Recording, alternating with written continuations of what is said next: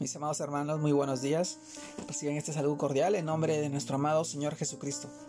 Y en esta oportunidad, nuevamente permítame poder compartirles la reflexión de hoy día, el cual se titula Sabiduría e Inteligencia, segunda parte. Y esta es una continuación de, del tema que hablamos el día de ayer.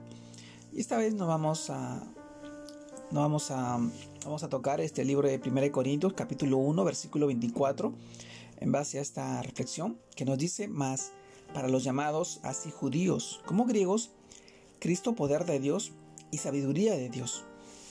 Mis hermanos, el título de hoy día, Sabiduría e Inteligencia, segunda parte. Y en este pasaje del libro de Corintios reflexionamos el día de hoy y sabemos que temer a Dios es reverenciarlo, respetarlo y sobre todo obedecerlo, aborreciendo el mal junto con el conocimiento suyo que es recibir y guardar su palabra. Mis hermanos, dice la Biblia que es obtener la sabiduría y la inteligencia. El resultado de este temor y conocimiento de Dios es hallar la vida.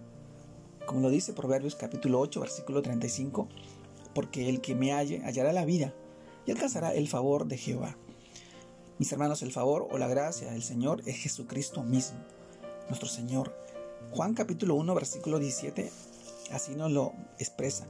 Entonces, podemos concluir que alcanzar este favor y hallar la inteligencia y la sabiduría que viene de Dios es conocer a Jesús. Pues como lo dice el versículo de hoy, Cristo es sabiduría de Dios y es en Él en quien están escondidos todos los tesoros de la sabiduría y el conocimiento. Mis hermanos, así que alguien verdaderamente quiere ser sabio e inteligente, debe conocer a Jesús y reconocerlo como su Señor como su Salvador. Y fruto de esto es reflejar las virtudes que a Él lo caracterizan. Estas mismas virtudes que vienen de la sabiduría de lo alto, como dice también el libro de Santiago. Pero la sabiduría que es de lo alto es primeramente pura, después pacífica, amable, benigna, llena de misericordia y de buenos frutos, sin incertidumbre ni hipocresía.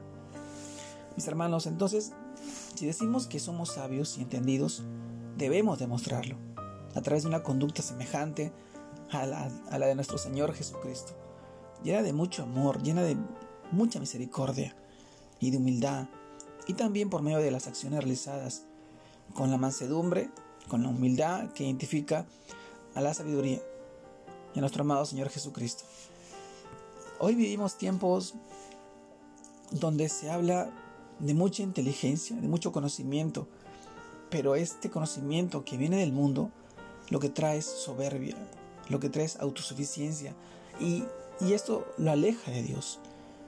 Estos no son los principios de nuestro amado Señor Jesucristo, sino son los que han corrompido y siguen contaminando a nuestra sociedad. Hallar la sabiduría e inteligencia solamente proviene de Dios y de lo alto.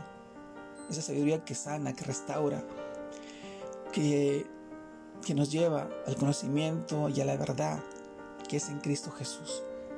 Y hoy, mi amado hermano, yo te animo a que tú puedas obtener esa sabiduría, esa inteligencia, esa bendición, esa gracia inmerecida, que solamente lo puedes hallar en el conocimiento de su palabra, que es en Cristo Jesús.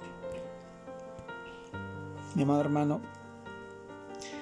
quisiera que sigas creciendo en el Señor que el Señor te siga dando esa sabiduría para poder bendecir a tu familia, a tus seres queridos, a través de su palabra, a través de, una relación personal con el Señor, leyendo las escrituras, obteniendo esa sabiduría que viene de lo alto, para poder restaurar tu vida, restaurar la vida de las personas que están a tu lado. Te mando un fuerte abrazo. Dios te guarde y te bendiga. Que sigas creciendo en el Señor.